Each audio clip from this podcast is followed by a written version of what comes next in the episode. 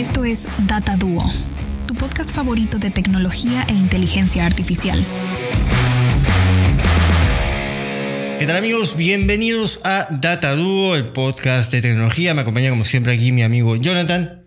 ¿Qué tal Jonathan? ¿Cómo estás? ¿Qué tal el fin de semana? ¿Bien todo bien? Bien, bien, muy bien muchachos, muy bien. Estamos probando un nuevo setup. Nuevo Hay unos setup. pequeños errores en el audio. Discúlpenos, recién estamos este, Configurando todo. esto, configurándolo en las últimas. Estoy un poquito sudado, me estaba moviendo. movimiento. Pero no importa, no importa. Ese es el feeling de este podcast. Su podcast este, real de tecnología. Como verán, no hay grandes LEDs, no hay grandes cosas. Intentamos que la imagen se ve bien. Pero, este... Nada. Vamos bien, vamos bien, vamos bien. Bueno, ¿quién tenemos acá, Arturo? Hoy tenemos a un gran amigo mío, se llama Sergio Pakusic, más conocido como Pakushot o Pakushot. Y hoy día está acá para conversar sobre su setup, sobre cómo trabaja, sus inicios y mucho más. ¿Cómo estás, Paku? Súper, muy agradecido por la invitación. La verdad es que es una bonita oportunidad poder compartir con ustedes y contarles un poco de mi experiencia y todo lo que ustedes deseen saber sobre lo- mi trabajo. Muchas gracias por Excelente. aceptar la invitación. Eh, cuéntanos un poquito sobre tu background acá fotográfico, cómo iniciaste en el mundo de la fotografía, cómo te metiste a todo esto. Bueno, eh, como fotógrafo profesional tengo eh, hasta la fecha 14 años. Ya como fotógrafo, eh, estudié en Argentina, en Buenos Aires. Empecé eh, haciendo fotografía street porque es parte de, de lo que normalmente se hace como parte de la currícula, salir a practicar y eso. Eso fue una de las cosas que más me gustaba. Street photography es lo que más te llama, digamos, en general. En general sí, o sea, en general sí es, encontré una forma de poder canalizar también el hecho de que eh, vivía solo, no tenía muchas personas con quien hablar, entonces salir a fotografiar y ver cosas nuevas era algo súper, entonces empecé por ese lado, ¿no? Hace Claro. 14 años con un celular. Un Ahora celular. que lo pienso. Y justo- ¿Qué ¿Qué pienso. celular fue? ¿Te acuerdas? O sea, ¿no? Eh, eh, yo he hecho Nokia, no, algo así. Sí, yo he hecho fotos de los celulares más, o sea, desde el primer celular que tenía cámara, empezaba a probar. Y tenía un Nokia de un Nokia Ah, de esos Nokia, que tenían sí, de tapita. verdad. Ok. Y, y tomaba, o sea, las fotos no eran las mejores, pero luego de eso, justo estaba probando y viajando en el bus. Y sentado en el bus, me siento y digo, qué raro, hay algo raro en el asiento. Y toco y había una cámara Kodak, una pequeña, una compacta de esas chiquitas. Estas de estas antes. plateadas. Las plateadas, Claro, claro, exacto. claro. De 6 Point and shot se les dice, creo. ¿no? Eso. Claro, point and shoot. Y tenía 6 megapíxeles. Ok. Suficiente, que es Nada bastante, más. claro, claro. Eh, bueno, esas cámaras. eh, Con, es- con sensor CCD. Uf, olvídate. Y empecé a probar. empecé a probar y dije, bueno, esto se pone más interesante. Claro. Entonces eh, decía, pero ¿cómo puedo hacer para que esto lo conozca más gente? Entonces lo publiqué. en- entonces usaba Flickr. Flickr, claro, el era de- wow. Yahoo. me había olvidado de ese nombre, Flickr. Flickr era buenísimo, wow, sí. de wow, Yahoo era una de las, primeros, de las primeras plataformas de fotografía que había. Claro, claro, y no solamente eso, sino que tenías la posibilidad eh, de crear comunidad. Porque Claro, ya sí. había interacción, habían comentarios, había grupos, eh, te destacaban tus fotografías. Y yo dije, wow, esto es como que esto es lo que quiero hacer, estoy aprendiendo, compartiendo fotografía. Y creo que aprendí más a través de las redes que, Exacto. que estudiando. Flickr tenía muy buena comunidad, como dices, que te ayudaba mucho el tema de postear tu foto, recibir comentarios, recibir feedback. Yo me acuerdo que la época, creo que ha sido la época dorada de la fotografía en redes sociales, porque Instagram, digamos, empezó muy chévere, pero rápidamente se desvió al tema de video. Flickr fue netamente fotográfico, pero que lamentablemente creo que ¿Por qué su- eso es porque no se supo adaptar al tema móvil. Es decir, Flickr siempre fue una experiencia web, ¿no? Porque era compu, 2004. ¿no? De compu de los 2000. Totalmente, Claro. 2004, 2005, y llegó la época móvil donde todo el mundo esperaba que Flickr diera el salto y se convirtiera en lo que es hoy en día Instagram, o lo que fue Instagram en su momento, pero creo que Yahoo, cu- cuando fue adquirido, digamos, Flickr por Yahoo, que era una gran empresa y ahora casi es totalmente irrelevante también, perdió muchísimo el- el- la, la guía, ¿no? Porque es esa típica empresa grande que no sabe cómo moverse, que es muy tardía en implementar cosas tecnológicas nuevas y bueno, 2007, 2008, toda la revolución móvil que, bueno, vivimos realmente trajo unos cambios enormes que finalmente trajeron nuevos jugadores, pues, ¿no? Básicamente todas las empresas eh, web que predominan hoy en día son, aparte de Google, por supuesto, son en su mayoría bastante nuevas. Es, eh, es la verdad. Exacto. O sea, es la verdad. eh, yo fui, eh, empecé, aprendí y tuve la motivación para estudiar fotografía justamente por Flickr, porque eh, la interacción que había como comunidad era buena, pero era necesariamente algo que no entraba como una red social porque tenías que loguearte con tu correo electrónico Claro. y... Era como un, Eh, un Facebook, ¿no? Un Totalmente. MySpace. Algo así, pero, Pero creo... yo netamente me- fotográfico. Exacto, pero creo más bien que el hecho de que salió MySpace, salió Facebook y eran plataformas un poco más sociales Sí, como claro, tal. claro, claro. Y, la, y justamente la transición hizo de que al pasarlo a los móviles que ya tenían la opción de poder eh, llevar tu red eh, justamente ahí, hizo que eso fuera de picada. Aparte apareció otra que se llamaba eh, 500px Claro. que era súper era muy popular. buena. acuerdo, sí, la fotografía era muy élite, pero era muy crítica también. Entonces era súper complicado porque tú subías una foto y nadie la veía o nadie ni siquiera le daba like y tú decías, pero entonces lo estoy haciendo mal. Porque, Una luego- depresión. Era la plataforma. Claro, era, la plataforma, porque no tenía tampoco una comunidad como la tuvo. Entonces eh, hubo una brecha larga de tiempo de, de no haber una plataforma que te muestre fotografía. Claro, que la tomó. Instagram, en realidad un poco tardío, porque yo me acuerdo que Instagram sale, pero no es famoso Instagram. Por No. años la gente tenía Instagram, pero no lo utilizaba. Sí, claro. Yo, bueno, yo me la creé en 2013 y era una plataforma muy diferente, ¿no? O sea, Era 2013, la novedad de ponerte esos filtros que se veían como vintage, ese tipo de cosas, y la gente lo usaba más para eso y las publicaba en otras redes como Facebook, ¿no? Y poco a poco fue ganando notoriedad justamente porque estaba centrado solamente en fotografía Sí. y eso llamó mucho a fotógrafos, aparte era un formato nuevo, ¿no? Que era uno, uno, una foto cuadrada, por así decirlo, que Exacto, no era exacto. la norma, ¿no? En esa época todavía todo el mundo estaba tomando fotos horizontales, básicamente, y eso fue lo que trajo el gran cambio y, la, y- la gran y ahora de como Instagram. que el Instagram ha, ha hecho de moda el vertical, ¿no? Porque era de cuadrado, Instagram era cuadrado. Sí, y ya totalmente. pasó, y eres el papá del vertical, ¿no? Bueno, eso yo creo que vino técnicamente por eh, Snapchat, ¿no? Que popularizó el tema de los Sí. stories en Snapchat o Snaps. Luego esto se lo copió así totalmente un rip-off por parte de Instagram. Instagram con stories que popularizó el formato vertical. Que tiene sentido por la manera en que nosotros sostenemos el teléfono, ¿no? Porque no es natural, digamos, cuando estás eh, con tu teléfono, ponerlo así. Así que eso creo que ha cambiado mucho Claro. la manera en que nosotros consumimos medios. Sin embargo, igual, digamos, producciones de long form, como incluso YouTube, no han adoptado todo este formato porque la gente sigue prefiriendo cuando ve algo, digamos, de mayor cantidad de tiempo, verlo en su tele y no hay ninguna tele que sea vertical, salvo una que tiene Samsung, que creo que es la que se, Ah, la, que se voltea, el Sí, Zero, claro, sí, claro, que es la única tele que hace eso, pero básicamente todo el contenido que vemos en pantallas grandes sigue siendo como la laptop, incluso en horizontal. ¿Y Pero- tú, tomas, tú tomas fotos a tu, en, en vertical en tus conciertos? Eso es lo que te quería preguntar. eso es. Eh, sí, porque es parte de un requerimiento.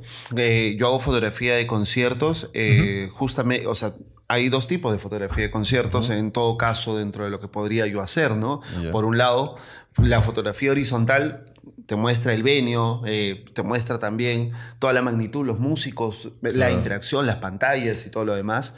Eso, eh, el formato horizontal te da esa amplitud para mostrar una escena, para contar una historia Claro. que lamentablemente el formato vertical no te lo da. Eh, lo, que, lo que justamente estamos hablando del formato vertical se ha vuelto un requerimiento. Entonces ya no es tu composición como Ya, fotógrafo, es un requerimiento. ¿Tú crees que es más complicado componer en vertical? Es más aburrido.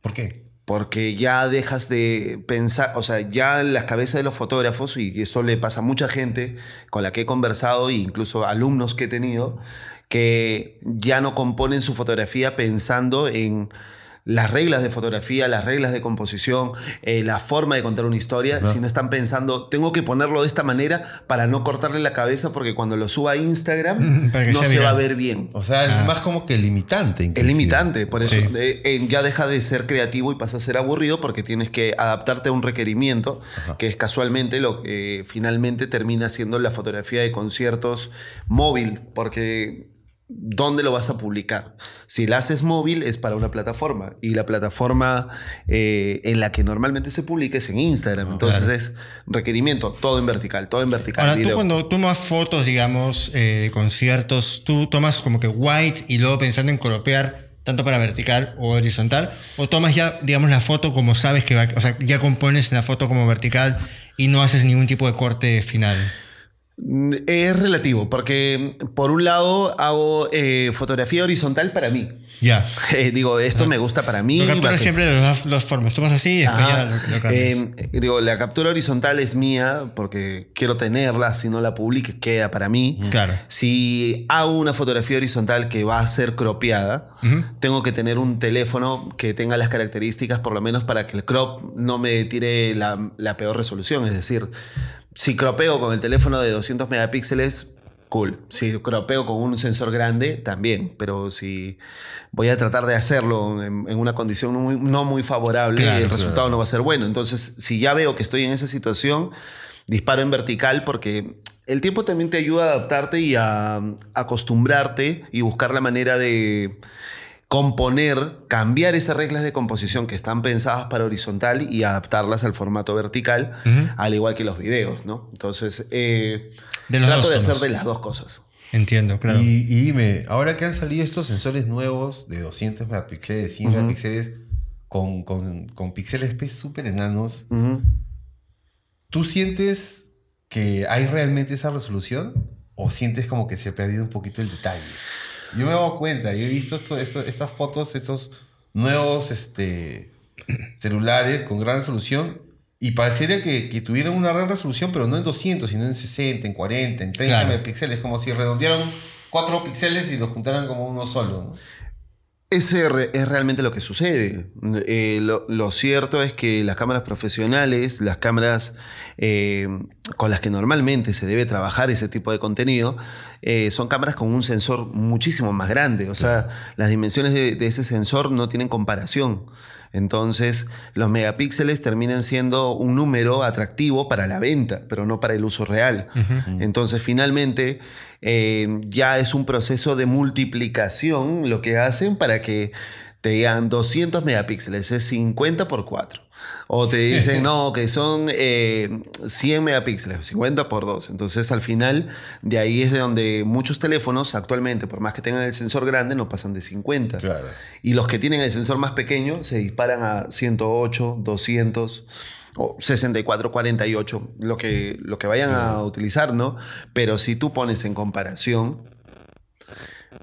o sea, definitivamente la cámara más económica que puedas conseguir, solo por el hecho de tener el sensor más grande y tener una óptica distinta, te arroja una calidad y un detalle que probablemente pueda simular el teléfono más costoso que puedas conseguir, ¿no? Wow. Claro. Bueno, para poner, digamos, todo en contexto, yo conocí a Pacu en un evento, fue en México, creo, ¿no? Que nos Sí. fuimos a un evento de México con Xiaomi y justamente Pacu eh, representaba la marca, digamos, como influencer, porque él se encargaba del tema fotográfico. Cuéntanos un poquito esa experiencia que tuviste, digamos, con, con Xiaomi, cómo te llamaron, cómo, cómo, digamos, llegaste a trabajar, porque tus fotos salieron en, los- en varios eventos internacionales también, ¿no? Eh, sí, sí, sí, hasta la fecha siguen Claro. saliendo. Lo que, lo que Tú eres sucede. perdón, tú eres especialista en fotografía de celular.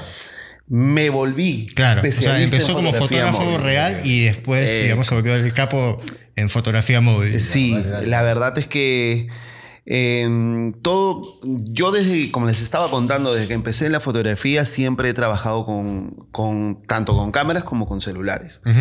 Nunca me tomé las cosas como me tengo que cerrar con una sola opción. Entonces, cuando hacía fotografía con celulares, obviamente mucho más eh, en mis inicios, yo tenía que ir probando y fui probando todas las marcas, una tras otra.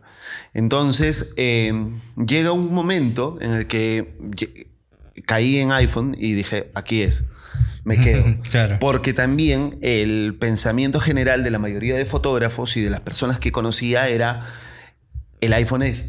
Porque la inteligencia artificial, la forma en la que procesa es interesante.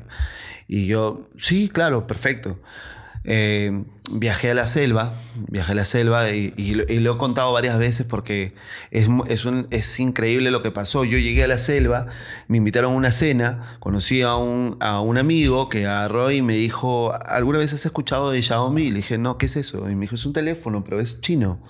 Y yo, ah, ok. Y entonces tenía el pensamiento general de, ok, yo tengo un iPhone y tú eh, me estás hablando de un teléfono chino. Claro, claro, claro. Entonces, Este teléfono- y me dijo, eh, salgamos a hacer una prueba. Y salimos a hacer una prueba en la noche, en la selva, y el resultado era demasiado diferente. O sea, yo me, yo me quedé contento con la foto que tenía y él seguía ampliando su foto y mostrándome mucho más detalle. Y yo dije, ¿qué es eso? Entonces agarré y regresé, vendí el iPhone, me compré el Xiaomi.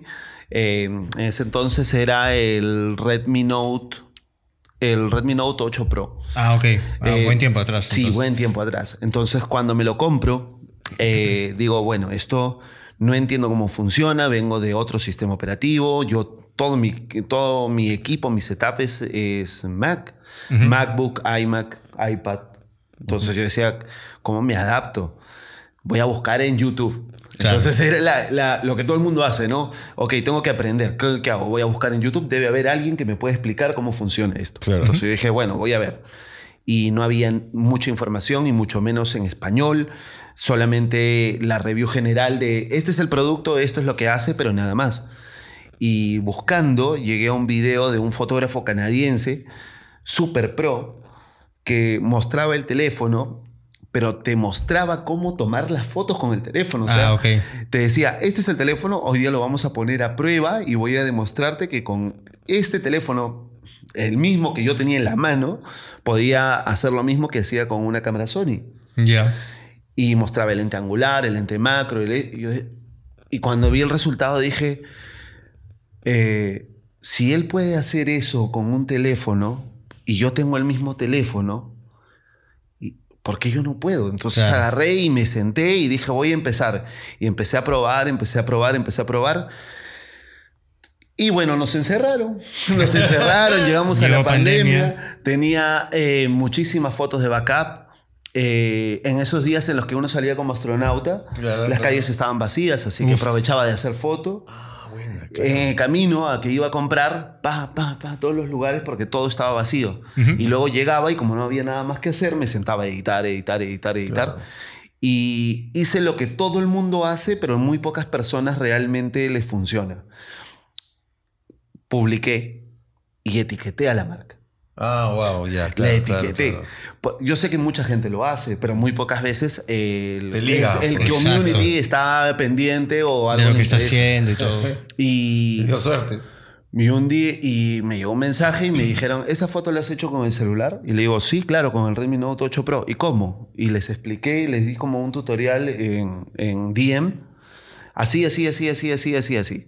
Y me dijeron, ¿tienes un número? Y lo- me llamaron eh, y me dijeron, mira, nos gustaría eh, que hagas las fotos del Redmi Note 10 Pro. Wow. Y, y ahí empecé. Buenazo. Entonces, en el 10 Pro empecé eh, a hacer fotografía de- con smartphones. Ya venía de la, la pandemia, me especializó en fotografía Ah, con celular. maña. Trasladé todo mi conocimiento como retocador fotográfico de gama alta, combinado con el de fotógrafo. Lo traté de reducir a la información del celular. Estudié el, el archivo RAW, el JPG que puede arrojar los teléfonos y empecé a ver hasta qué punto podía llevarlo y hasta qué punto podía hacer que se parezca. Y ahí es donde fue creciendo el asunto, sin darme cuenta. Para el año siguiente eh, ya había hecho muchísimas fotos, había, estado, eh, había tenido bastante presencia justamente con la marca por los contenidos que compartía. Eh, me animé a hacer un canal de, de TikTok De TikTok, ok. eh, que lo hice de molesto porque vi un video que... ¿Cómo es eso? Es que vi un video que decía, este, te voy a enseñar a, a- Te voy a enseñar a editar fotos como un profesional. Y entonces yo dije, editar fotos como un profesional en, Mm. A ver, ¿qué tan en bueno? 30 segundos. Claro. O sea, bueno, tomas tu foto con el iPhone y luego entras al editor y subes la exposición al 100 y pi, pi, pi, pi, pi, pi, y todo. Y yo decía, pero esto es cualquier cosa, esto no está explicando nada. Y en realidad, eh, ¿para qué subes y después dice que la que hay que bajarla? Entonces, dije, esto no enseña, esto confunde. Y esto en realidad no es porque él quiere enseñar, sino porque todos los que hacen el mismo video pegan un palo con ese video. Claro. Claro. Y yo dije, eso no es enseñar. Entonces me- yo no sabía grabar, yo no tenía obviamente la, la incre- todo la increíble producción que tienen ustedes. Agarré mi cámara como la, como, como la tenía, le, digo, le dije a mi novia, ¿sabes qué? Grábame. Y me grabé un video y dije, bueno, miren, ¿saben qué? He visto estos videos y la verdad yo no comparto esa opinión, así que me comprometo a hacer videos para enseñarles bien.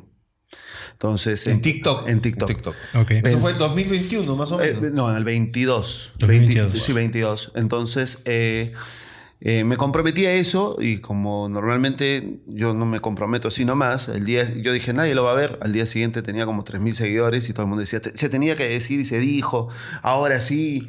Y yo dije, bueno, ya me comprometí, así que ahora a grabar videos y empecé a grabar videos como podía y sin darme cuenta fueron funcionando y fueron funcionando y ya y no dejan de funcionar hasta, hasta ahora que ahora ya funcionan también Claro, en claro, Instagram claro. porque como justo decía Arturo Instagram tiene una habilidad muy particular para todo lo que ve chévere de otro lugar lo jala entonces Totalmente. le- Los esa- reels, ¿no? los reels empezaron a tener presencia, eh, las fotos dejaron de tener alcance, entonces dejó de ser, ahorita ya dejó de ser una plataforma donde tú puedas compartir tu contenido como fotógrafo, Claro, Exacto. Sí. a menos que lo pongas en un reel.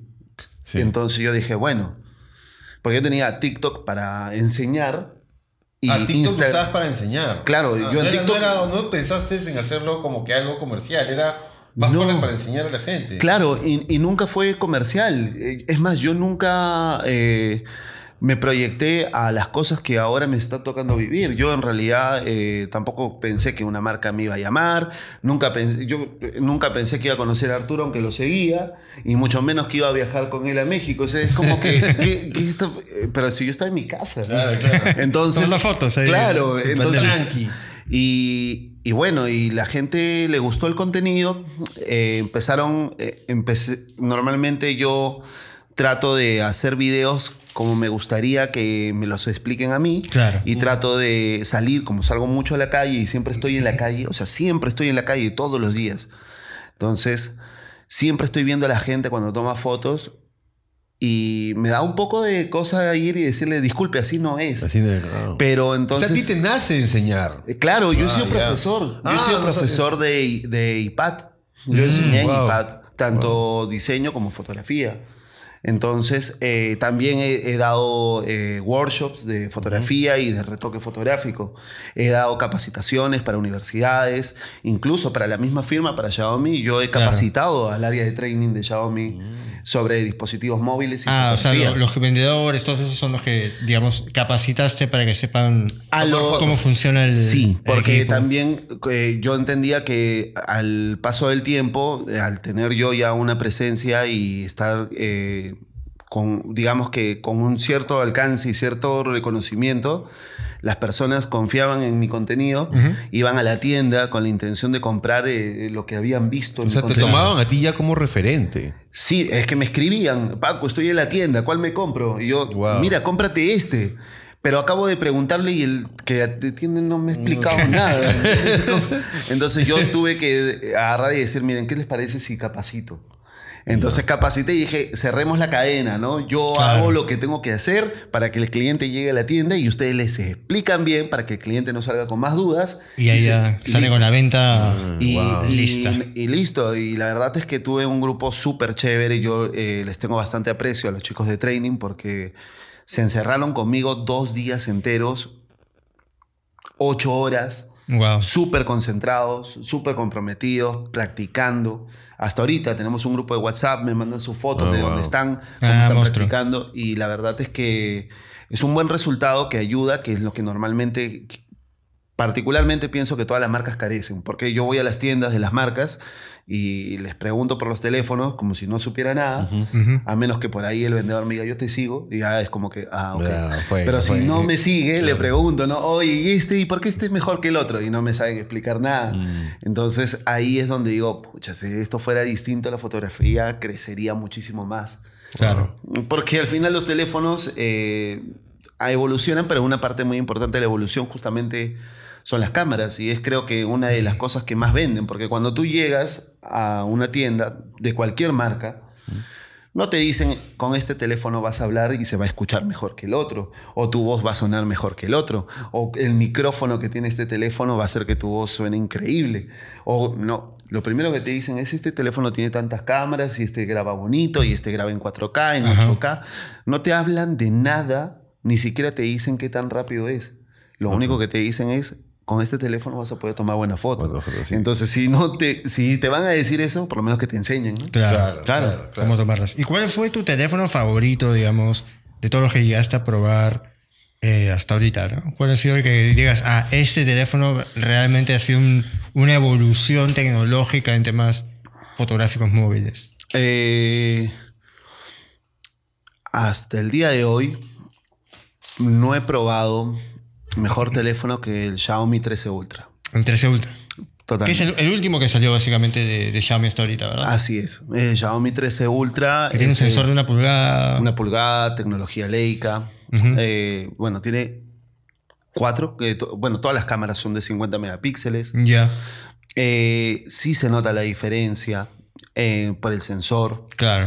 el agarre, la velocidad, eh, la calidad, el color y lo cercano. O sea, yo soy consumidor de contenido móvil y obviamente soy consumidor también de plataformas de reviews y de otros tipos Claro. de cosas, porque me interesa actualizarme y mantenerme siempre al tanto de cuáles son las innovaciones y demás. Entiendo que en otros lugares hay personas que usan el OnePlus, que, También. que es de Hasselblad, Sí. que está, he visto resultados muy buenos, pero no lo he podido probar porque hay muchos dispositivos que están muy bien, pero que no llegan acá a Perú. Inclusive este Xiaomi 13 Ultra no llega. No llegó, pues. Entonces, eh, que yo haya podido tener tangible en mi mano y hacer la prueba como experiencia y que es mi teléfono que tengo ahora es justamente el Xiaomi 13 Ultra.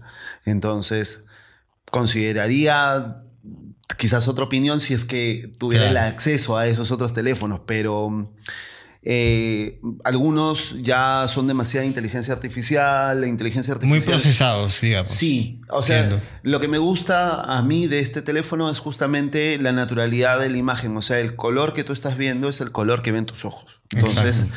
no tienes esa exagerada sobresaturación. Incluso tienes dos modos de color, que justamente es la ventaja de que esté eh, en, co, eh, en cooperación con un fabricante alemán con demasiada trayectoria. Entonces, eh, el, el color más natural es incluso un poquito más apagado. Entonces, ya te da mucho más margen también para la edición.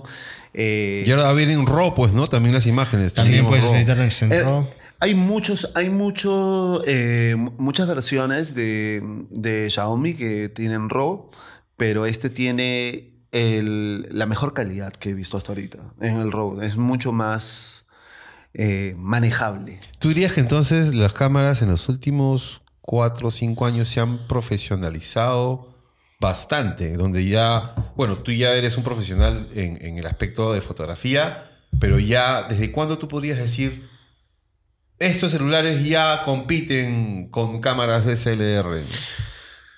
Es un poco complicado compi- competir igual, porque yo puedo tener... el Pero siquiera por web, ¿no? Por web. Es que claro, yo eh, eso le explico a mis alumnos, a, a también a las personas que son parte de mi, de, mi- de mi comunidad, ¿no? Eh, me dicen, Paco, ¿qué hago? ¿Cuál me compro? Porque quiero esto. Y le digo, mira, depende de dónde vayas a publicar, porque si tu intención finalmente es que esto termine en Instagram, Instagram tiene un formato, tiene unas dimensiones, no te puedes pasar de esas dimensiones. Entonces, no importa si tú tienes 200 megapíxeles, 50 megapíxeles, lo vas a tener que reducir para adaptarte a la plataforma. Entonces, de ahí es donde muchas personas dicen, en, en video todavía puedes diferenciar si es que un video fue tomado con con uno o con otra cosa, si fue celular o si fue una cámara. Claro. Claro. Pero en fotografía, en Instagram, en esa misma resolución, tú no sabes qué es qué. No, pues sí. Y tampoco podrías decir, este es esta marca y este es esta otra. Entonces, eh, ahí sí están exactamente en igualdad de condiciones. Probablemente el tema del desenfoque, que es algo que mucha gente busca, el modo retrato, que es una cosa muy popular, o el tema del ultra gran angular y la distorsión, eh, es menos notoria en una cámara profesional y es mucho más detallado porque no tiene relación con la inteligencia artificial. Claro. En cambio, eh, entendemos que un celular no tiene esa inteligencia artificial. eh, Es inteligencia artificial porque no va a poder darte un 1.0, que es en cámara es costoso. Súper costoso. Totalmente. O Súper costoso. Zoom 120X. Entonces, y dices, wow. O sea, en lente me costaría como unos cinco celulares y un par de cámaras Claro. llegar a, ese, a esa magnitud. Entonces se entiende que eso es una interpretación de la inteligencia artificial. Pero es lo que ahora está de moda y es lo que la gente realmente compra. Claro. Cuéntanos un poquito sobre tu, digamos, lo que nos comentabas previamente, de que tú haces mucha fotografía móvil en conciertos, ¿no? Es un, que, que nos contabas que estaba, digamos, un, que llegó, que llegó por necesidad con el contrato con Interbank. Cuéntanos un poquito sobre, sobre el tema. Ah, sí. Este, bueno, ya tengo más de un año haciendo fotografía de conciertos. Ajá. Eh, lo cierto es que llegó justamente por un requerimiento, era una necesidad de encontrar la manera de poder hacer un registro de experiencias. Ya. La experiencia que puede vivir cualquier persona que forma parte de un show, pero no desde el punto de vista de un fotógrafo de conciertos. El fotógrafo de conciertos, por lo general, está en el pit, adelante del público, y la mayor cantidad de fotos que le piden son las fotos del artista sin tener que, sin por ahí filtrando una que otra que tenga que ver con el, con el público. Claro. En mi caso, buscaban una persona que se pueda parar en medio del público, eh, obviamente en la mejor zona posible, y tener un resultado, eh, tener un resultado que te cuente cómo fue el concierto, cómo se vivió, cómo la gente estaba disfrutando el show. Claro, más inmersivo, creo que Más es lo que está buscando la gente ahora, ¿no? Eh, es más inmersivo y es la postal del show, no Claro. es el artista y el performance. Claro, no es una foto, digamos, típica de concierto que se ve nítida, súper bien preparada, sino más como que real de, lo que, de, la, de la experiencia de vivir. Claro, como si, experiencia, el ¿no? como, como si ustedes fueran a un concierto Ajá. y agarraran su celular y tomaran una foto del show. Es casi lo mismo. Yo también estoy en la misma condición. Digamos, estamos en un concierto los tres y yo estoy al medio.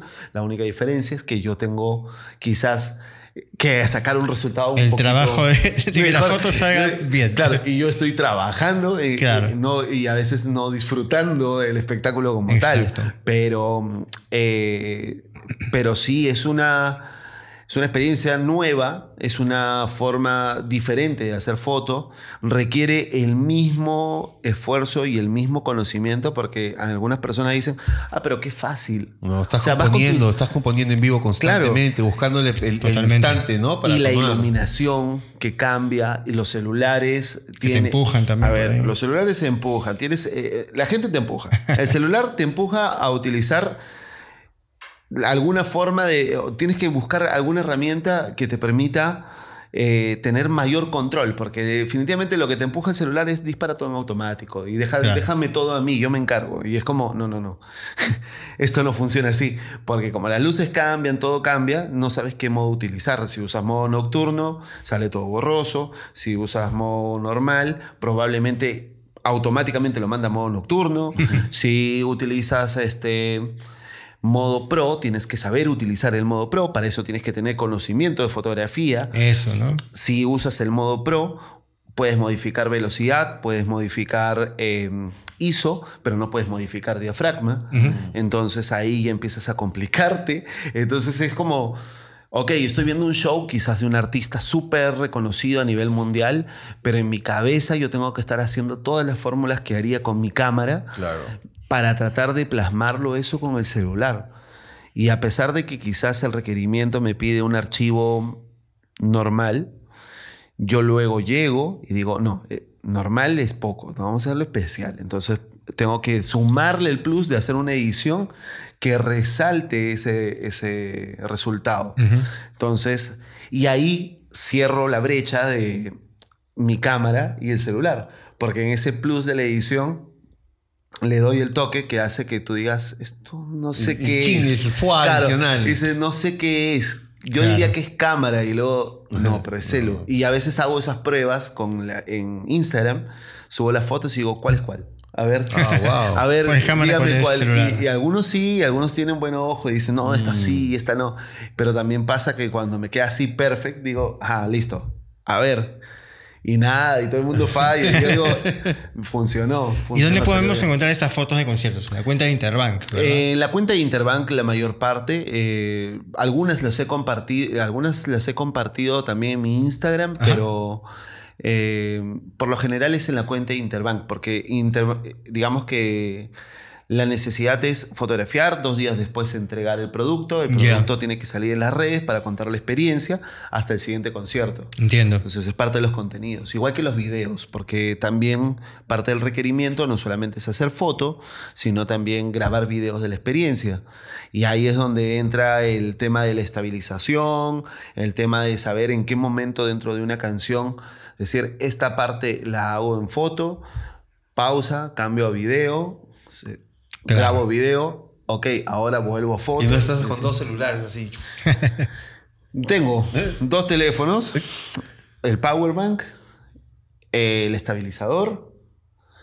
Ah, ya. Y Va- agua. Vas Todo un guiado, equipo, o sea, vas con, con varias cosas. Sí, de. Te paran de seguridad y dicen, a ver un ratito, vamos a revisar. bien". Ahí, ahí eh, no, no me ha pasado hasta ahorita que me hayan prohibido ingresar porque llevo los equipos, ya. Pero siempre voy con el temor de que en algún momento me vayan a dar algún tipo de observación porque eh, definitivamente en los conciertos se sabe que está prohibido el uso de... ¿Por, por qué está Cámaras prohibido el uso de la DSLR en los conciertos? Quisiera entenderlo porque, o sea, Debe ser si yo de estoy pagando de, por un de- concierto de para- los derechos los de la- artistas. del artista, ¿no? Pero si estás en vía pública y estás pagando para verlo, ¿por qué no puedes tomar una foto? Claro, es como que dentro del derecho del contrato del artista decir, no, no, no usen mi imagen para Incluso hay, hay artistas... Getty, pues, ¿no? Por ahí. Sí, sí, sí, sí. Y, y lo que dices es tan cierto que hay conciertos donde eh, el artista tiene un fotógrafo y ni siquiera la cuenta eh, de la productora puede subir las fotos que tomó su fotógrafo, a menos que el artista Ah. le diga, estas son las fotos que puedes publicar que están aprobadas por mi fotógrafo. Yo, eh, bueno, ok. También está el hecho de que todos, así seas fotógrafo o no, tienes acceso a esa zona de pit que te pone lo más cerca posible del escenario Claro. por tres canciones. Ah, no es todo el concierto. No, a la tercera canción agarran y te sacan. Mm. Y, te es- ponen en, en un... Pueden Wow. ponerte la mitad de- del concierto. Es el momento donde todos pueden entrar a hacer su fotografía de concierto y salir. Eres ¿no? prensa, listo. Tres canciones adelante, haces tus fotos. Ok, después de tres canciones ya las debes de tener. Claro, Así que claro. para atrás. Entonces Wow. no, no es tampoco tan sencillo. Eso me pasó en Natalia Lafourcade, que justamente prensa estaba súper estricta y era como que todo para atrás, todo para atrás.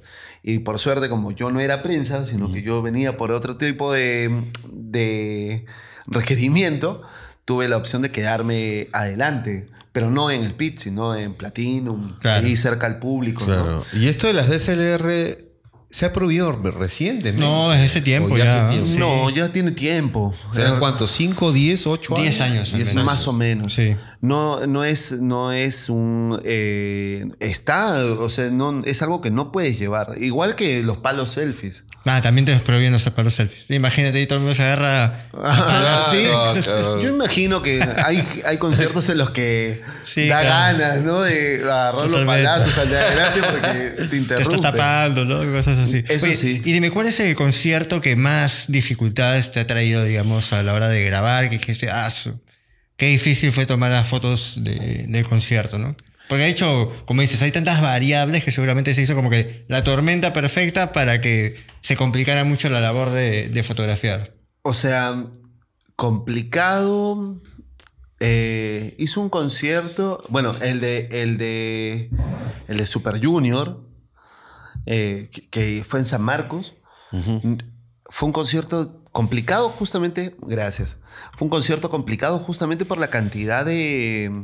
De gente. de, de- o sea, no, no era una cantidad de gente, eh, no era la cantidad de gente como Bad Bunny, pero era la, la cantidad de personas con intención de tirarte al piso. De defender su posición De defender su concierto. posición y no moverse absolutamente para nada. Y, y de empujarte y meterte el codo y saltar y alocarse. Y tenían unas cositas así que brillaban. Y va, va, la pasaban por delante tuyo. Y entonces. Ah, para bloquearte la... la- o sea, no, no para bloquearte, No, no, sino porque indirectamente, en su emoción, claro. ellos estaban así y tú esquivando. Eh, eso era. Y nos comentaste que habían tres generaciones cantando, Sí. ¿no? O sea, Sí, sí, sorprendentemente no- los, los chivolos no eran tan chivolos. Yo no, yo no, claro, a mí me llamaba la atención porque justamente había gente y yo decía, pero, pero ¿qué le pasa a esta chica? Y Volteo y miro y no era la chica, sino que era su mamá. Y entonces estaba la chica, su mamá y, La abuelita. probablemente- y, y la mamá de la, la abuelita que estaba ahí, que iba porque seguramente su hija cuando era más chica había escuchado. También, entonces- claro, claro. Y el grupo venía después de creo que de 10 años, algo Ya. así. Entonces era, era demasiado fuerte, o sea, la energía de las personas. Bonito, bonito show, buena la interacción, Claro. pero el público a un nivel, es como cuando fotografié a Interpol. Ujú.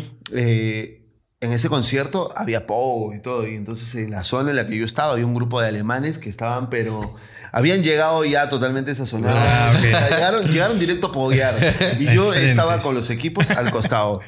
Claro, eh, dentro, de mi, dentro de las indicaciones que me dan, me dicen, si tú ves que el ambiente eh, no es ideal, las condiciones no son ideales para desarrollar el trabajo, tú normal te vas, porque tienes que pensar en ti, en tu seguridad. Claro. Pero no, eh, no, que me yo me meto. Y ya eh, no, no ha pasado nada, nunca me han golpeado, nunca se han caído los equipos. No me han partido el osmo. Qué bueno, qué bueno. Sería bueno, pero menos mal. Pero sí es, es fuerte, fuerte, fuerte. El fanatismo y sobre todo cuando son bandas que la gente está muy... O sea, las tiene muy... Eh, tienen mucha historia y son... Eh, ha estado esperando muchísimo tiempo para que vengan. Claro. Wow, no. eh, Esos son los conciertos más fuertes. Esos son los más fuertes de todos. Buenísimo. Bueno, para ya para cerrar un poquito el tema de fotografía, me comentabas la otra vez que ya, digamos, no estabas trabajando con Xiaomi, estás abierto a otras marcas. Así es. Fue una, digamos, eh, desinterés eh, mutuo. ¿Cómo fue lo que ocurrió en, el, esto? ¿Y con qué otras marcas ahorita estás, digamos, o planeas trabajar? ¿Cuáles son las que te llaman Bueno, eh, atención, no? sobre, sobre ese punto, en realidad, eh, no es tanto un, de- un desinterés mutuo. Lo que pasa es que yo tengo dos, eh, dos líneas dentro de Xiaomi, ¿no? Mi posición como creador de contenido para Xiaomi Perú y mi posición como Xiaomi influencer a nivel Claro. global. Yo a nivel global tengo un, eh, un contrato que mantengo y respeto eh, y que cumplo con los requerimientos que son, eh, o sea, son cada vez que hay un llamado, Un ahí estoy. Entonces, Entiendo. estos eventos no son, eh, eh, más que nada son creación de contenido para justamente las campañas. Lanzamientos. Ahorita tengo campaña navideña, tengo campaña Redmi Note 13, tengo, eh, vengo de Xiaomi 13T. Claro. Entonces, eh, siempre que hay un requerimiento, yo trato eh, de cumplir, obviamente, porque está dentro de mi compromiso y dentro de un sueño que fue parte de lo que yo inicié. Como les comentaba, cuando yo inicié, eh, yo vi a un canadiense que explicaba cómo se utilizaba el dispositivo y descubrí que ese, ese canadiense pertenecía a un grupo selecto de fotógrafos y, mejor dicho, de creadores de contenido audiovisual que la firma había armado como un team. Ah, wow. Que esos son, Ah, eh, son, son los llamados Xiaomi Creators, que es el nivel más arriba. Arriba, claro. Entonces, eh, por eso empezó mi motivación, porque yo dije, así como yo puedo hacer la foto como él, a mí me gustaría que ya que estoy haciendo cosas con la marca, llegar a este, ese nivel. Exacto. Pasé una primera etapa, logré que, o sea, hubo una convocatoria mundial y se, y seleccionado como Xiaomi Explorer. Que en ese entonces era un grupo reducido y de los Xiaomi Explorers era el único que era latinoamericano. Ah, wow, no sabía eso. Estuve eh, un año como Xiaomi Explorer, cumpliendo misiones para Xiaomi. En China. Literalmente misiones, ¿no? Claro, Pum, pum, te mandan una misión, listo, la haces. Ah, qué genial. Y eh, luego de terminar mi etapa como Xiaomi Explorer, hubo, eh, hubo una migración. Es como que te suben de rango. Y me pasaron a la otra división, que es la de Xiaomi Influencer. Entonces en Xiaomi Influencer el, lo dividen ya por los que son de ecosistema, los que son de fotografía y audiovisual. Entonces eh, llegas a un nivel mucho más competitivo y de gente que está también en muy buen nivel. Los compañeros son muy buenos y hacen cosas muy Hay interesantes. talento, hay buen talento. Sí, claro que sí. Ahí, eh, ahí sí no estoy solo. Ya. Eh, en ese. Hay, en, mi, en mi team de fotografía y audiovisual hay un amigo de, de Brasil que es director de, de películas y Ah, que wow. a veces es músico y es muy pro también haciendo contenido. Wow. Eh, eh, Todo esto es parte de Xiaomi Global, me dices. global. Ok. Eso es totalmente en global. Entonces, mi, mi única, eh, mi intención era seguir escalando, seguir trabajando, seguir cumpliendo para tratar de alcanzar el nivel de Xiaomi Creator por un tema personal, por Oh. un tema de satisfacción personal, Claro. porque fue algo que yo vi y me propuse y dije, voy a esforzarme para lograrlo. En cambio, Xiaomi Perú es, un, eh, es una relación laboral, es una relación comercial, ¿no? Yo les brindo un servicio. Entonces, trabajamos por campañas, al igual que la mayoría, pero eh, hubo una transición, porque justamente en medio de la transición, eh, cuando yo llegué a Xiaomi, yo la verdad no, como les estaba contando, hice lo que hacen todas las personas, solamente etiqueté a la marca y me llamaron. ¿Y ahí cuando te llamaron por primera vez fue Xiaomi Global o fue Xiaomi Perú? Perú. Ah, Perú. ok. Sí, sí, sí. Y de ahí, pues, que, digamos, Y te, te contactaron de Xiaomi Claro, Global. y de, ahí, y de ahí me contactaron de Xiaomi Global. En Xiaomi Perú tuve una relación de trabajo Ujú. que era netamente comercial, eh, pero era una relación que iba, iba en función justamente a, a lo que yo hacía como creación de contenido, más no la influencia que podía tener, porque obviamente yo no era influencer, yo no tenía números. Mi red, no tenía TikTok cuando empecé y no tenía Instagram.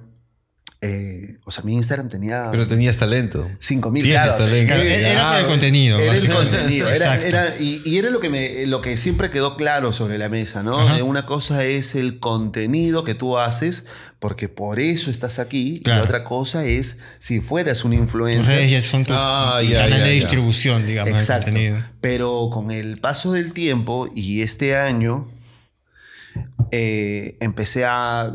Me senté. Creo que el viaje a México me hizo bien. Ya. Conversar contigo me hizo bien. Eh, Ver otra perspectiva Ver otra cosas. perspectiva, ver otra forma de trabajar, ver, ver, ver, ver a Arturo grabando y, y mientras que regresamos, estar tu, tu, tu, tu, tu, editando. Claro, era como, este, este es un locón, le mete a todos a mil. Claro, yo me quedé y dije, pero claro, es que y, y su contenido ya está. O sea, él ni siquiera, no hemos regresado y el contenido ya está. Y dije, wow, qué chévere. Voy a intentar. Entonces empecé, regresé, mejoré cosas, este... Dije, tengo que mejorar el sonido, tengo que mejorar el sonido, tengo que mejorar la iluminación, tengo que, mejor, eh, tengo que mejorar cómo comparto el contenido, los horarios, las estadísticas, el orden. Y pegó y funcionó y de la noche a la mañana las cuentas se fueron así, pa, para Ah, sí, arriba y de pronto cuando tuvimos la última conversación ya no era la persona que solamente creaba contenido, Mm. sino era una persona que ya manejaba más de 100k en TikTok, eh, más, actualmente más de 80 en Instagram, entonces como Otros números. ya son otros números, ya tengo videos de 2 millones, 1 millón, entonces Ah, wow, ya y- estás ahí. y ya es un tiempo, ya no soy el que llegó cuando no era nada, sino que ya pasé por Explorer, ya soy influencer, ya hice campañas, mis fotos de Xiaomi 3CT salieron en el lanzamiento mundial. Claro. Eh, eh, tengo el Xiaomi 3CT, eh, Leica, tengo también el Tenemos que hacer un test así, 3 Leica sin Leica. Sí, tengo tengo el ese, otro. tengo el Ultra. Entonces ya tengo acceso a otros dispositivos que normalmente aquí no se mueven. Ajá. Entonces es como, ¿y ahora qué hacemos? Pues Claro. ¿cómo, te, cómo, ¿cómo evaluamos eso? Y yo siento que, honestamente, eh, ya cumplí con lo que quería hacer Dentro de Xiaomi dentro de Xiaomi Perú.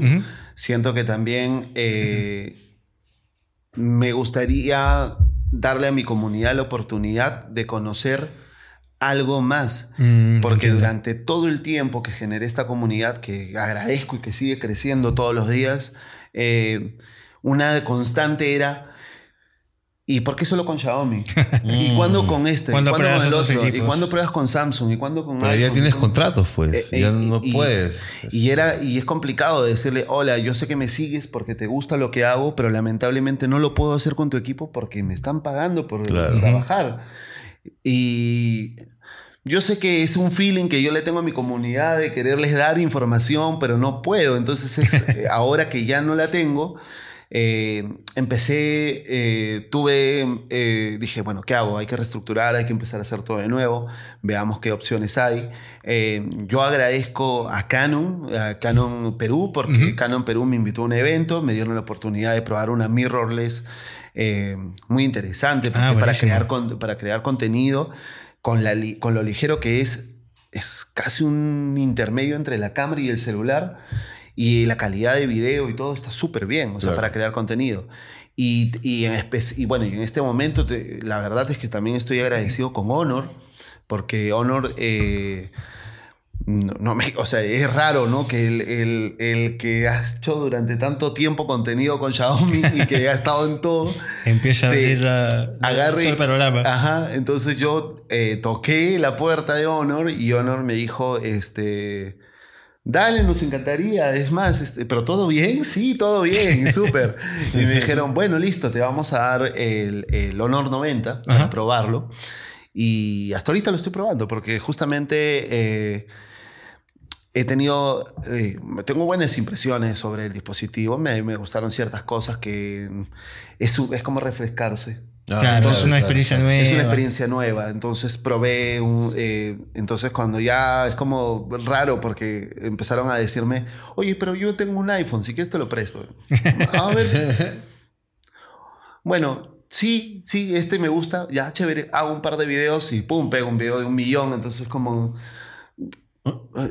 ¿Será? Y luego y ahí empezaron, ah, ya sé con todo. Y ahí empezó de nuevo el, Claro. ahora Claro, prueba este, prueba este, Entonces escri- eh, estado, estoy en la etapa de contactar justamente con otras marcas que estén Ujú. interesadas en eh, que podamos trabajar. No, eh, no es que piense definitivamente en plantarme en una sola y estar como Claro. en este caso que estuve casi tres años con una sola marca, Pero sino tu relación con Xiaomi global continúa entonces, Sí. más no la de Perú, que ya es como que ya has abierto tu, tu horizonte de alguna manera para poder probar más equipos, que a mí me parece genial, ¿no? Porque como dices, ya son otros números y a veces llegas a un límite de crecimiento en donde es difícil ir más allá si estás ligado a una sola marca, así que me parece buenísimo justo que ahorita estés en esta etapa de, Exacto. de transición. Me parece buenísimo. Eso es justo lo que estoy buscando ahorita. Eh, tratar de, por mi parte, eh, sacarle provecho a este crecimiento para que también me dé la oportunidad de conectar con otras marcas, con otras personas eh, y poder cumplir con, con el fin, fin eh, inicial de, de este, de esta creación de contenido que, que no era parte de mi plan original como fotógrafo profesional. O sea, Claro. eh, que es enseñar. Eh, hay dos cosas que me gustan mucho. Me gusta mucho hacer fotografía, pero también me gusta mucho enseñar. Y cuando conecto con las personas a través de estos videos que hago y veo eh, y me etiquetan con los resultados, cuando hago eventos que organizo photowalks para salir a, a fotear con las personas a la calle y Claro. me preguntan, ¿cuándo salimos? ¿Que ¿Cuándo hacemos esto? ¿Cuándo? Y es, es como, co- como Arturo que me dice, un día hay que juntarnos para fotear, listo, yo encantado, porque me gusta la experiencia de salir a conectar con gente en mi escenario, que es en la calle, y estar haciendo fotos. O sea, Entonces, tú en el, en el fondo eres un fotógrafo. Street, photographer. Claro. Sí, completamente. Claro. Entonces yo, es más, es más común verme en la calle que verme en un evento. Entonces es como cuando la gente me dice, Paco, ¿y cuándo nos vemos? ¿Vas a ir a tal lugar? Sí, probablemente, pero nos vemos, me ves en la calle, o sea, siempre estoy afuera. Y, Mm. ¿En serio? O a veces me han grabado cuando estoy haciendo los videos así, me graban y me, y me suena la historia y digo, pero, pero, pero conversemos, pues, si están ahí, vengan conmigo y Claro. vamos a hacer fotos. Es que es lo que me gusta y es como Claro. empecé, ¿no? Me gustó, justo yo me metí a tu grupo de WhatsApp y vi que estabas organizando los photowalks, me pareció una genial idea, ¿no? ¿Tienes planeado hacerlos más seguido? Sí. Eh, implementarlos, digamos, de una manera recurrente, porque me parece que es una buena fusión de lo que te gusta, que es fotografía callejera, con enseñar, ¿no? Porque es como que una mezcla bastante interesante. Y de hecho, si documentaras eso aparte, sería ya Sí. triple hit. Es justo, eh, he parado un poco porque justamente lo que tú estás diciendo es algo que me gustaría hacer, ¿no? Claro. Tener forma de documentarlo. Porque la experiencia como photowork es muy nutritiva para las personas que van. Las personas no solamente van a caminar por la calle tomando fotos a lo loquito, trato de ponerles un... eh, primero, organizarlo en algún punto que conozca de la ciudad, que sea seguro, que sea fotografiable y, que, y poderles dar un recorrido como para que puedan vivir una experiencia. Luego trato de darle algún tipo de, de tema, ¿no? Trato de que no sea fotografiemos cualquier cosa, ¿no? Porque para eso están los institutos. Que te dicen, anda, anda al Kennedy y fotografía a tu gato. y No. con un Ana grupo de Paloma. gente vas ahí. Entonces, no, no, no, no. Yo Protegiendo trato de, de ponerles un, eh, un reto, ¿no? una exigencia. Y trato de darles las herramientas para que puedan cumplir esa exigencia. Entonces les Buenísimo. digo, mira, antes de empezar, esta es la idea, esto se hace de esta manera, les muestro lo que hago y les digo qué equipos tienen y voy monitoreando qué es lo que van haciendo. Trato que los grupos no sean muy grandes para poderles dar tiempo a cada uno, responder todas sus dudas. Es igual, me dicen, Paco, ¿me prestas tu teléfono? Toma. Y, no, eh, oye, el Ultra, ¿me lo prestas? Toma. Entonces lo agarran y dicen, wow, qué, qué cool, ¿no? Qué buen teléfono. Y le digo, pero es igual, mira, es- mira este otro.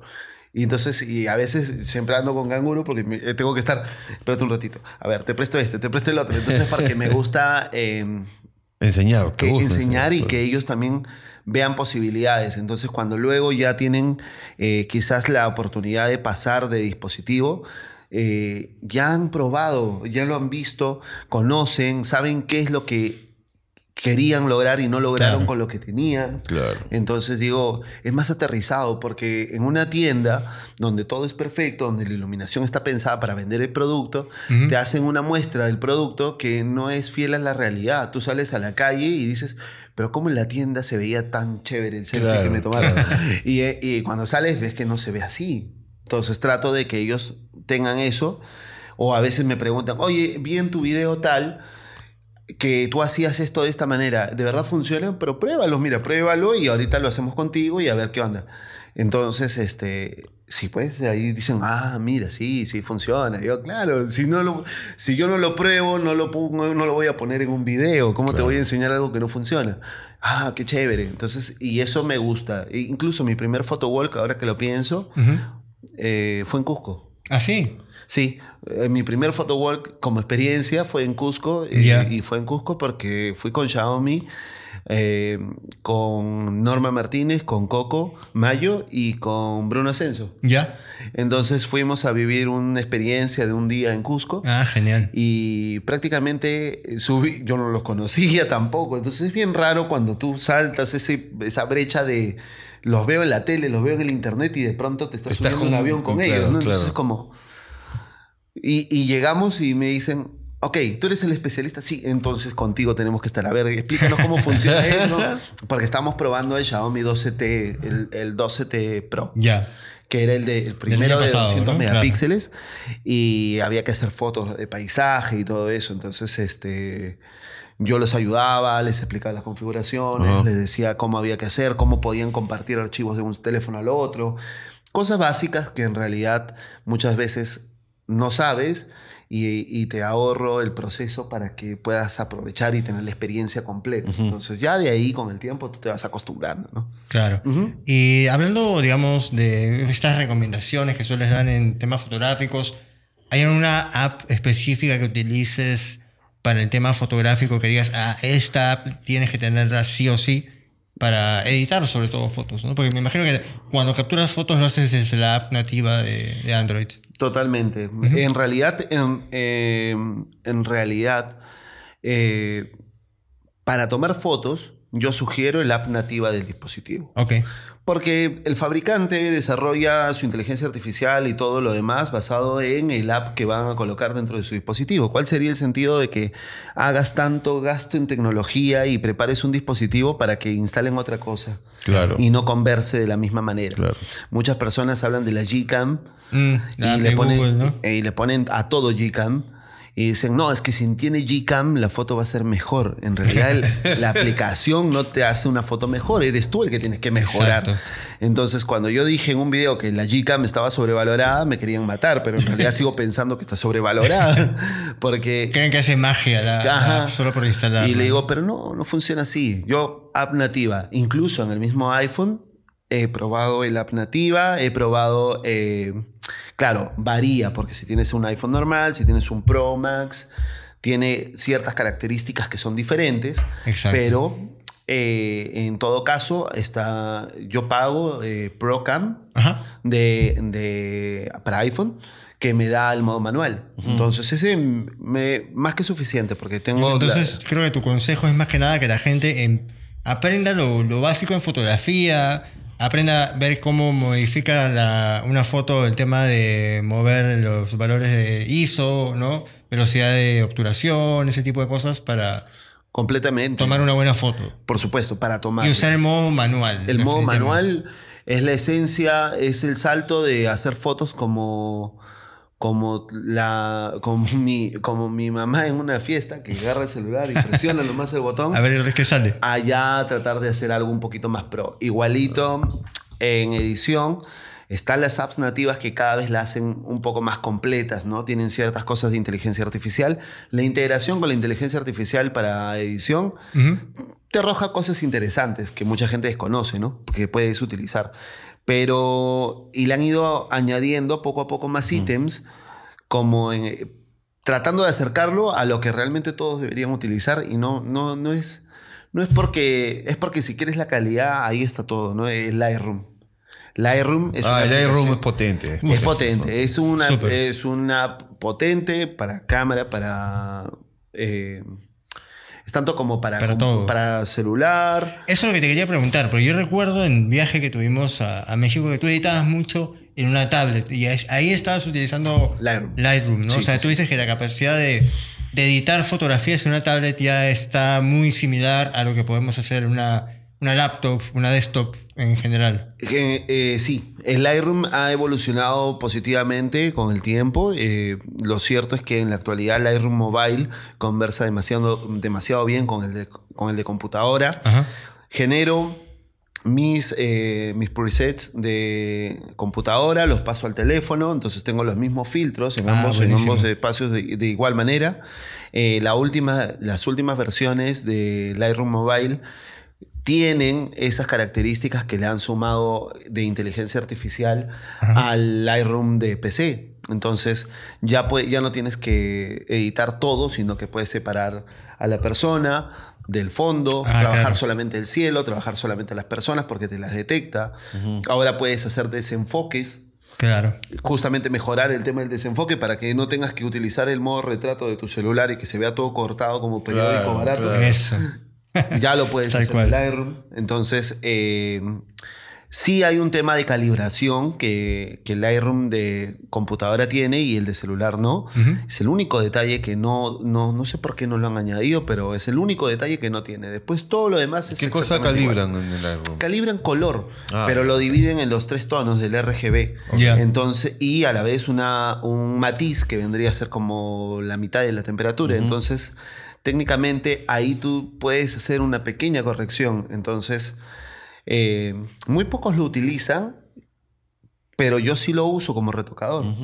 Porque en calibración eh, logro matizar los colores para que no haya diferencias. Si es que estoy, si estoy haciendo foto con una Nikon, con una Canon, con una Sony, con una Fuji, Ajá. puedo hacer que todo se vea igual. Y, el- y con los celulares pasa lo mismo. Yo puedo tomar una foto con un iPhone y tomar una foto con un Xiaomi, no sabes cuál es cuál. Y puedo tomar con los dos y subirlas al internet. Y puede parecer que es de mi Nikon. Entonces, Mm, claro. ese es la, eh, el punto Y extra. un poquito hablando de, de- de tus fierros fuertes, este, ¿qué equipos fotográficos tienes? ¿Qué cámara, qué marca para fotos profesionales? Dejemos un poquito de lado los celulares. Ajá. ¿Te gusta usar? ¿Qué, qué- qué- qué sistema? ¿Qué lentes te gustan? ¿no? ¿Te gustan los zooms? ¿Te gustan los primes? ¿Te gustan los primes rápidos? ¿Los primes lentos? ¿Te gusta full frame, APS-C? Un poquito, cuéntanos de eso.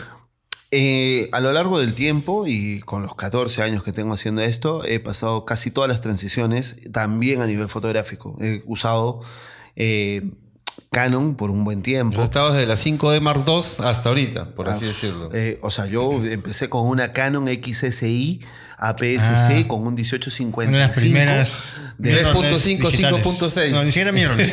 Claro, AP- APS-C, claro, digital. Eh, Claro, APS-C digital de 12 megapíxeles, Claro. eh, 1855, 3.5, 5.6. eh, ese era mi básico. Con ese empecé, con ese regresé, con ese empecé a trabajar. Con ese eh, pude regresar a mi casa de Argentina gracias a Claro, esa wow. cámara. Evolucioné con Canon por un largo tiempo, eh, hasta la Mark. Y después eh, hice una transición necesaria. O sea, yo le evalué. Le evalué porque consumía contenido fotográfico en 500 píxeles. Tenía la característica particular, esa, esa red social, de que la foto te arrojaba información EXIF. Ah, esa es la metadata. La metadata. metadata de toda la- Sí, la foto. entonces esa metadata me hizo dar cuenta un día que me senté que todas las fotos que yo entraba a ver, eh, yo veía las fotos en 500 píxeles, scrolleaba y le daba like a las que más me gustaban, de conciertos, de retratos, de lo que fuera. Y cuando empecé a revisar la metadata, me salió con que todas las fotos eran tomadas casi en un 90% por la misma cámara. Y yo no me había dado cuenta porque nunca había observado el detalle de que todas las fotos que me gustaban eran de la misma cámara. Ah, mira. Y yo dije, wow. Y yo estaba en AP, yo estaba Sin querer queriendo tenías un ojo ahí bien selec- selectivo. Claro. ¿no? Exacto. Entonces me pasó como con el celular. Yo dije, esa foto me gusta. Yo tengo una preferencia por las fotos que están tomadas con esa cámara. Y yo me, te- me quiero comprar esa cámara para hacer fotos así como esas. Y me compré eh, la Nikon D750 Claro. full Ah, frame. mira. Full frame, claro. Claro. Y empecé con la. Y, y dejé los, los lentes largos, y dejé los zooms, y dejé todo eso, y me pasé íntegramente a usar puro lente fijo, luminoso, eh, 35 milímetros, 50 milímetros, 85 milímetros. 1.8, 1.5, 2.8. Ah, 1.8, 1.4 y, y ahí. Entonces me quedo con los fijos y hasta el día de hoy es lo que. Y es un fierro indestructible. Así es con las. Claro, de los lentes es 50. una inversión de años. claro. Pueden pasar sistemas distintos y puedes seguir usando lentes 10, 15, 20 años, ¿no? Con los adaptadores inclusive. No, y cambiar de sistema es carísimo, porque También, tienes que vender todo también. tu equipo, empezar de nuevo. Ah, Hice la transición de vender todo. Este, eh, una, una chica periodista me compró todo mi equipo Canon Buenísimo. y pude justamente hacer la transición bien Ah, Nikon, ¿no? a Nikon y empecé con justamente con el 35 y después fui al 50, al 85. Nikon, este, ¿Y ¿no los tiene Nikon la es- Art Series? Sí, también. Los Sigma. Sí, sí, eh, sí, es- Sigmar, perdón. Sigmar, Sigmar, sí. exacto. Y ya este y ya me quedé ahí. Sí, Nikon está teniendo un comeback muy interesante. ¿ah? Justo hace poco lanzaron la Z30, por ejemplo, que es una mirrorless bien económica, pero que tiene una calidad de imagen y, como dices, una característica o un perfil de color que realmente hace que destaque frente al resto, ¿no? Eso es lo que quiero probar. Justamente le escribí a Nikon porque dije, ¿y por qué no? Si ya he Claro. probado las Canon, Claro. ahora me gustaría probar. Claro, Canon fue como volver a, a mis inicios, ¿no? Con, cuando empecé en fotografía. Decía, wow, estoy volviendo a agarrar una Canon después de año y cómo he evolucionado. Ha cambiado mucho. Y dije, ha cambiado mucho, pero para bien, porque me gustó mucho lo que, lo que pude ver. Eh, todavía me queda pendiente una review de, otro, de otra cámara. Canon. Claro. Y dije, "Voy- también le quiero escribir a Nikon porque me Claro. gustaría también tener el otro Probar lado, ¿no? nuevo. Probar el otro lado. Porque Sony, ¿no quieres probar? Aquí Sí. todos somos Sony fans.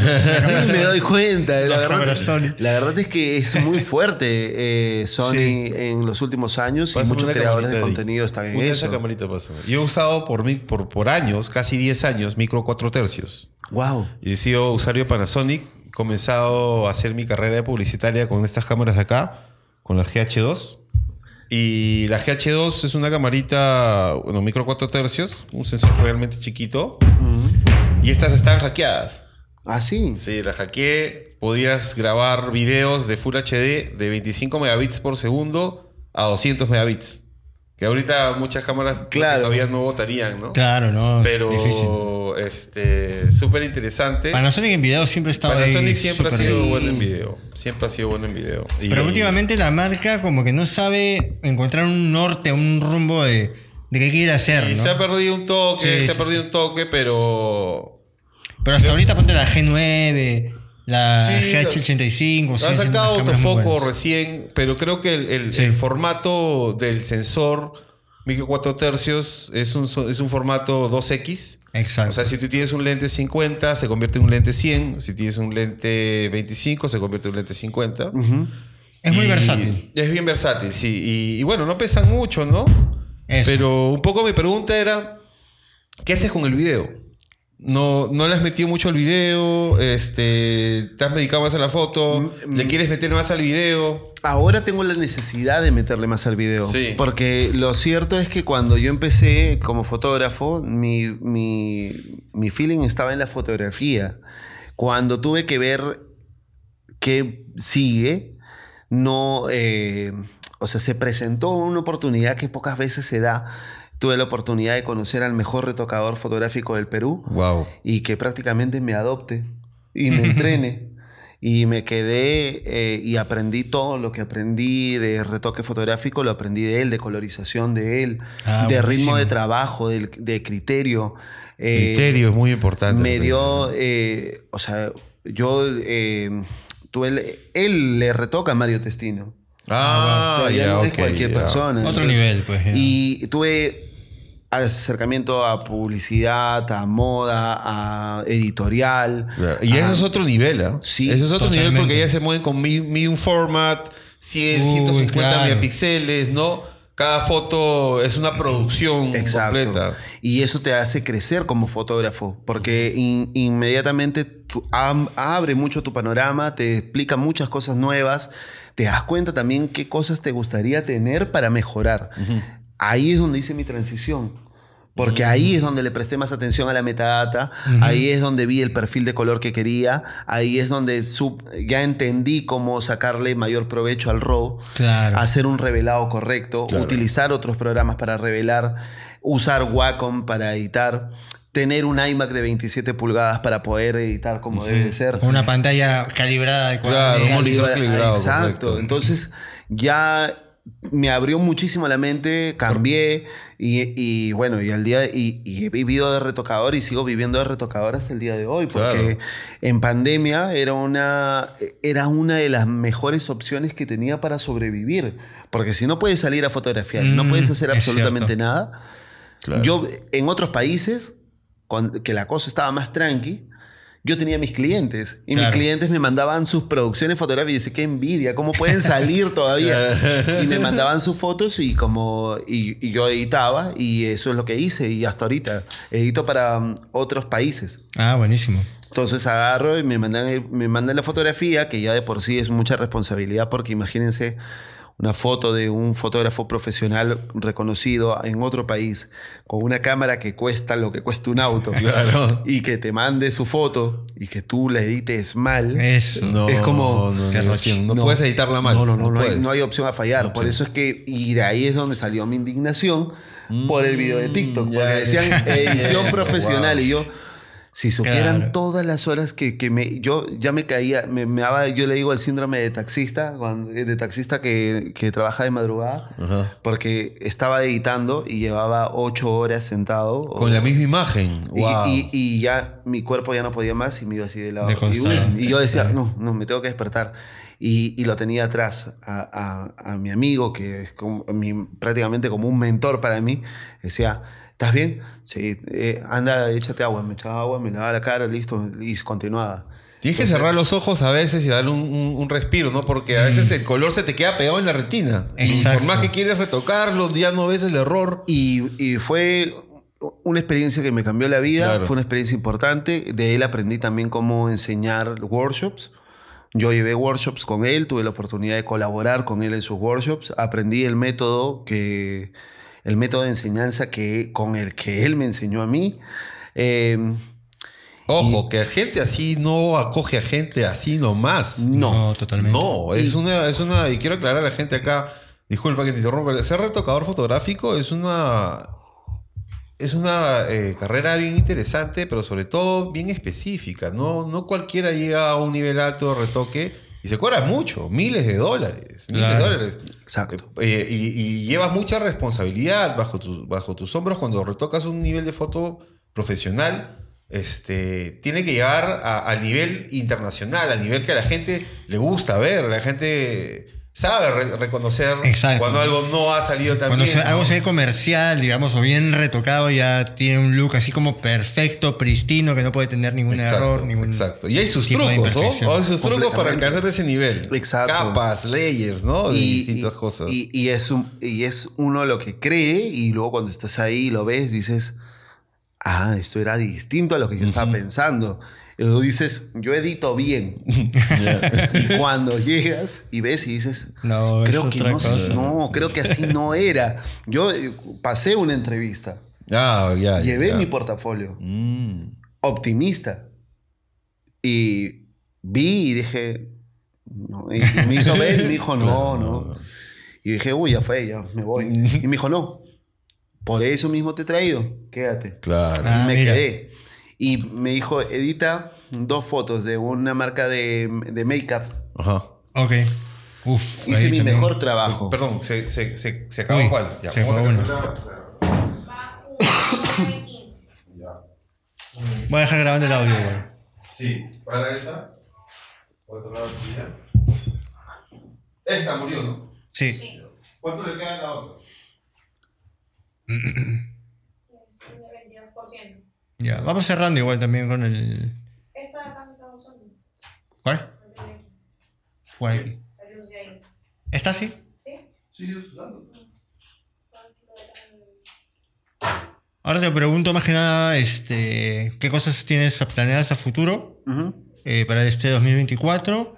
Y cerramos, bueno, con unas recomendaciones, ¿no? Y justo yo voy a hablar de una app, Jonathan va a hablar de un anime. Tú puedes hablar de lo que tú quieras, digamos, que, que has, visto en esta semana de alguna serie, algún álbum de música, algo que, que, que te haya- o una app incluso, o una web, ¿no? Que quieras recomendar. Y ya con eso cerramos. Ya, buenísimo. Eh, no sé si el Zoom está en 20. 19. Bueno, decimos que volvimos después del corte porque se acabó la batería, no hay problema. Mete- hay que meterle rec. Sí, bueno.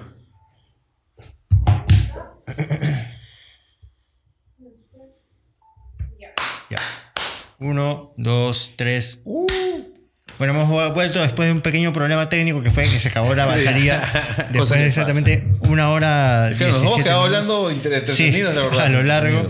Y nada, o sea, ahora queremos ya retornar con las conclusiones finales preguntándole a Pacu, ¿qué cosas planeas hacer este 2024? ¿Qué cosas? Porque como, como comentabas, ¿no? Ha sido un cambio bastante grande de trabajar con una sola marca, ahora volverte multimarca. De ahí, de hecho, te voy a pasar los contactos ahí para que Buenísimo. te relaciones con, con varias para que te puedas probar estos equipos, pero ¿tienes algunos planes adicionales? ¿Retomar enseñanza?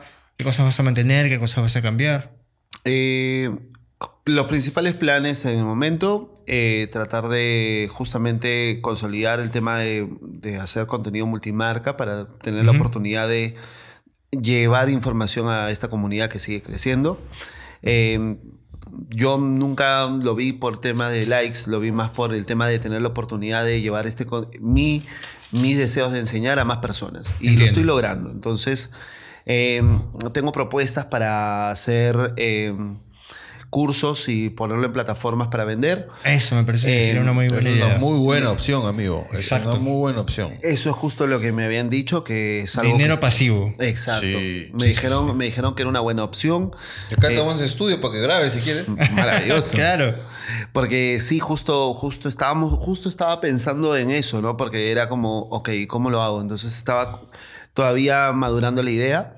Eh, por otra parte, ahora que ya estoy, digamos, un poco más libre, puedo ser quizás un poco más yo, Ajá. no tan eh, en un perfil netamente fotográfico, porque los aspectos, eh, el aspecto, eh, yo, yo a veces digo que quizás aparento una otro tipo de persona, pero yo me siento más un personaje de, de Big Bang Theory, porque soy casi igual de freak, porque me gusta el anime, me gusta Claro. los cómics, soy geek. Meterle un poco tech. más de eso, digamos, a el Eh, es- próximo año. Claro, eso le quiero meter. Quiero que la gente conozca ese lado que quizás no he mostrado mucho. Sería genial. Mis partes, eh, el tiempo que le dedico al gaming, el tiempo que le dedico a consumir eh, casi todo lo que tenga que ver con cómics, con videojuegos, con series. El trabajo que hago también para eso. Soy fotógrafo de cosplayers desde hace Ah, más de 10 sí. años. Ah, ¿verdad que no? Comentaste eso en- Claro. en, el jardín. Buenísimo. ¿no? Entonces sí, eso...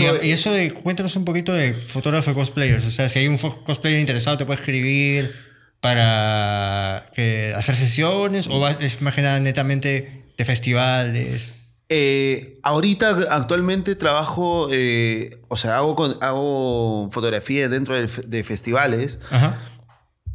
pero en realidad eh, cualquier cosplayer me puede escribir, cualquier cosplayer que quiera llevar, digamos, Ya su trabajo a otro, a otro nivel. Y no porque lo vaya a hacer yo, sino, no es que, ah, búscame porque te voy a llevar a otro nivel, sino porque en realidad, general, exacto. en realidad yo siento que es una comunidad que ahorita está en crecimiento, que ha mejorado con los años. Yo vengo de una época en la que los trajes se pegaban con, los engrampaban. Eran Quedaba, quedaba un poco de roche, daba Claro, un poco de un roche. poco sí. Y, y ayer he visto a, a un top del mundo italiano perfecto. Y yo digo, Perú también tiene esa posibilidad. Claro. Eh, hay gente que está trabajando duro para eso y que está compitiendo a nivel mundial. Entonces, a mí me gustaría tener la oportunidad de llevar eso también, llevar mi experiencia a ese campo y que de esa manera lo- sus trabajos lleguen también a más personas. Entonces, eso también es algo que quiero hacer como un proyecto en paralelo a, lo que hago normalmente con el tema de tecnología, el tema de fotografía, el tema gaming y todo eso. Buenísimo. Yo creo que ahí te falta nada más eh,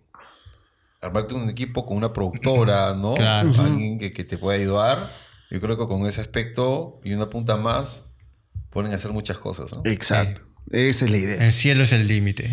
Así Bueno, es. muchas gracias, Paco, por, por tu tiempo. Acá vamos a dejar. di- Dinos tus redes mejor y Por favor. Las, ponemos ahí abajito. Bueno, ¿Dónde te eh, pueden encontrar? Eh, gracias, en realidad, en todas las redes, porque al comienzo estaba en una, pero ahora tengo que estar en todas.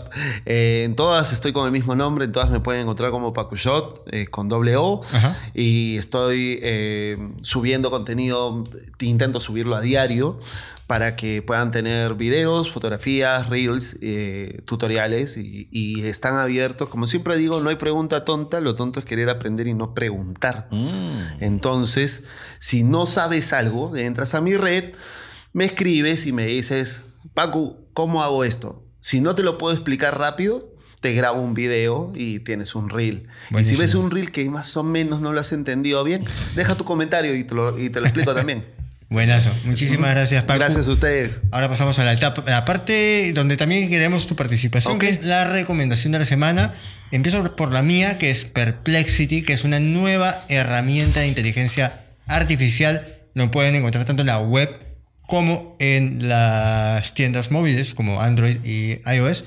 Funciona bajo su propio modelo de lenguaje, que es Perplexity, o puedes utilizarlo con GPT-4 o Claude 2. La gran diferencia frente a estas otras herramientas es que está orientado a la búsqueda. Tú puedes probar la versión gratuita, preguntarle absolutamente lo que quieras. Acá, por ejemplo, de fotografía, explícame en términos sencillos, en tema de cómo funciona la fotografía, y te lo va a explicar de la manera más rápida que creo que una búsqueda de Google. Es impresionante, busca fuentes actuales, puedes preguntarle, por ejemplo, qué es lo más importante que ha ocurrido hoy día en tecnología, y te va a devolver una lista bastante precisa, buscando por ti. Y esto es lo que me llama mucho la atención, ¿no? Porque hasta ahorita hemos visto inteligencias artificiales a manera de ChatGPT, donde te son, funcionan como, digamos, ayudas personales, pero cuya base de datos es limitada hasta cierta época del año, ¿no? Ahorita, por ejemplo, GPT-4 está limitada a abril de 2023. Si le preguntas novedades o noticias, muchas veces no es capaz de resolverlo o muchas veces también ocurre que demora demasiado en darte una respuesta, tanto que dices, ¿para qué le pregunto? Mejor lo googleo. Entonces, Perplexity para mí es una herramienta que reemplaza a la búsqueda desde que lo instalé en mi teléfono, desde que lo puse en mi navegador como página principal, ya no googleo, todas las respuestas las obtengo por ahí y es una gran fuente de información. Les recomiendo que la prueben, está de manera gratuita, funciona bastante bien y de pago, nuevamente por 20 dólares al mes aproximadamente van a tener el modelo de lenguaje Perplexity junto con GPT-4 y Claude 2 con la posibilidad de subir archivos, muy parecido a lo que tienes con GPT-4, pero orientado a la búsqueda.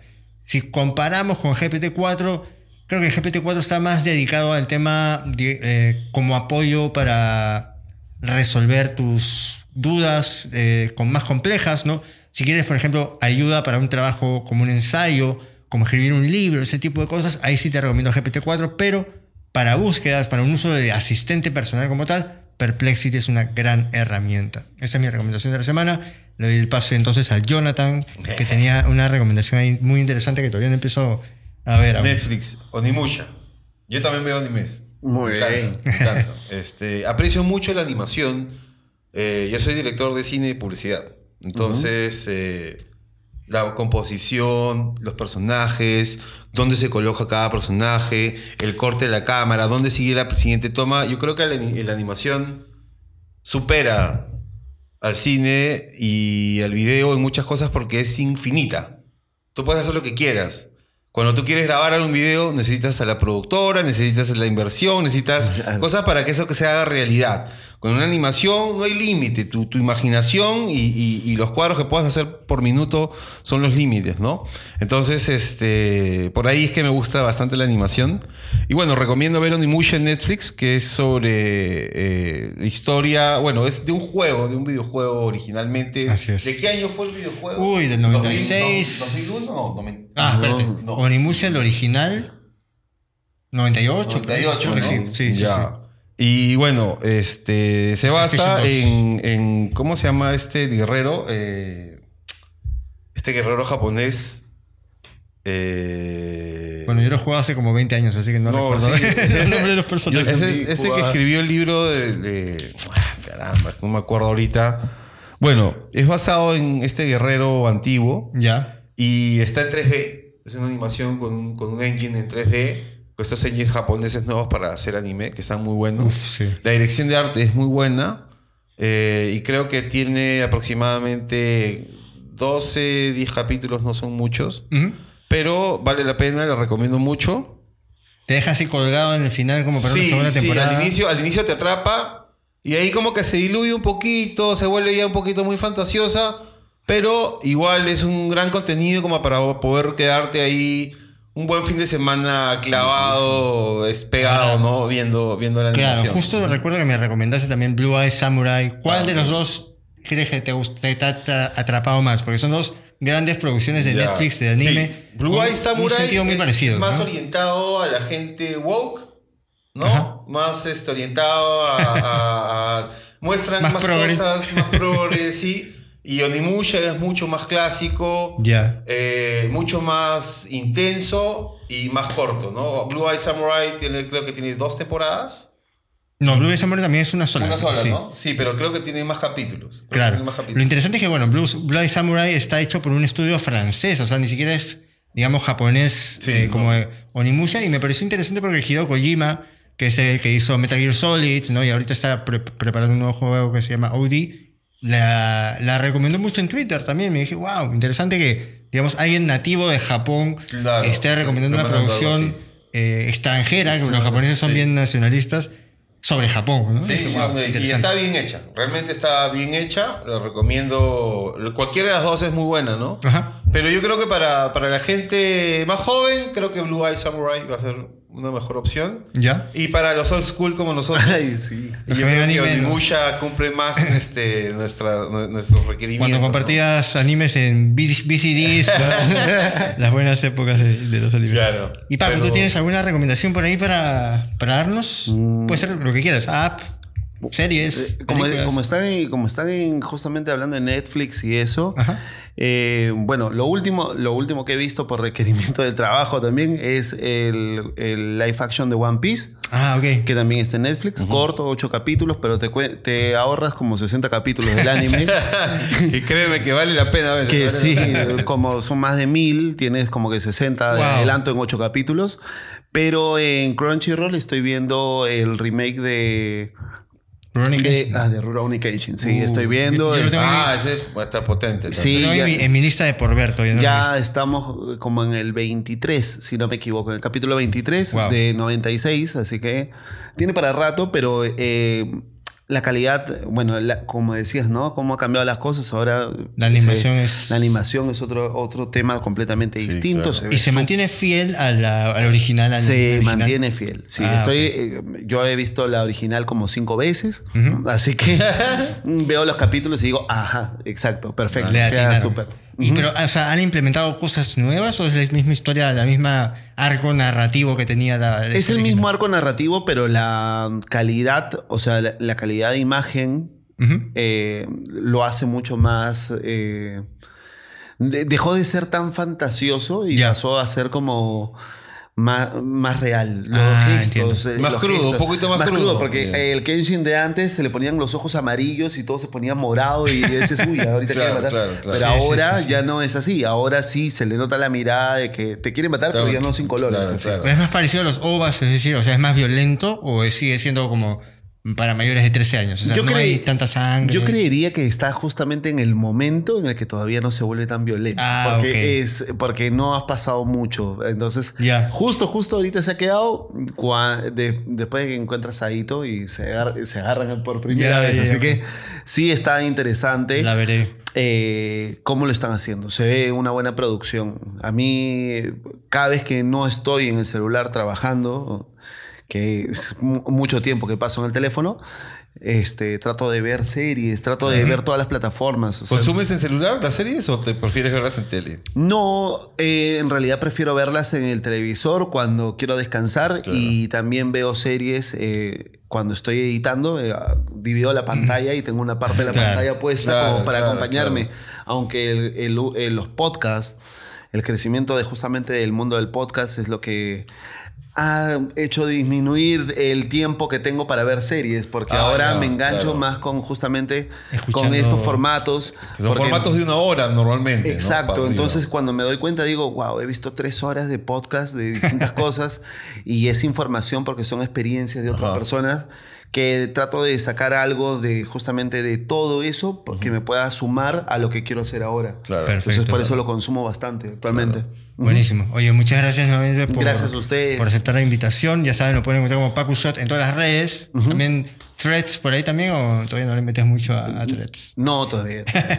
bueno, entonces Instagram, TikTok, YouTube, ¿tienes planeado Sí, algún momento? tengo, tengo, mi, tengo un canal, tengo el canal de YouTube con eh, pocos seguidores todavía porque en realidad estoy subiendo los shorts, estoy tratando de compartirlo para Claro, que llegue a esa mismo, plataforma. el- que Eh, funciona muy bien para crecer, la verdad. La verdad es que empecé hace poco, empecé a compartir algunos y sí estoy empezando a tener, bueno, seguidores y también interacción. Ajá. Entonces estoy tratando de darle también ese mismo flujo. Buenísimo. Eh, pero principalmente, claro, en el TikTok, en el Instagram es donde casi diario se ve el contenido. Igual está el Facebook, está el YouTube y, y bueno, esas, esas en esencia, ¿no?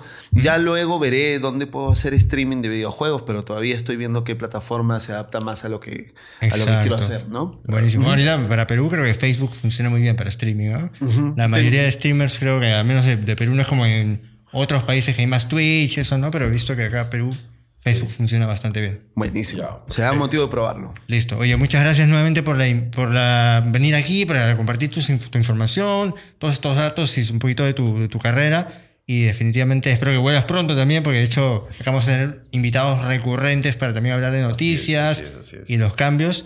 Y nada, ya nos vemos entonces la próxima semana con un episodio más de Data Duo. Y ya nos vemos. Chao, chao. Gracias. Chao, chao. Esto fue Data Duo con Arturo y Jonathan. Hasta la próxima semana, amigos.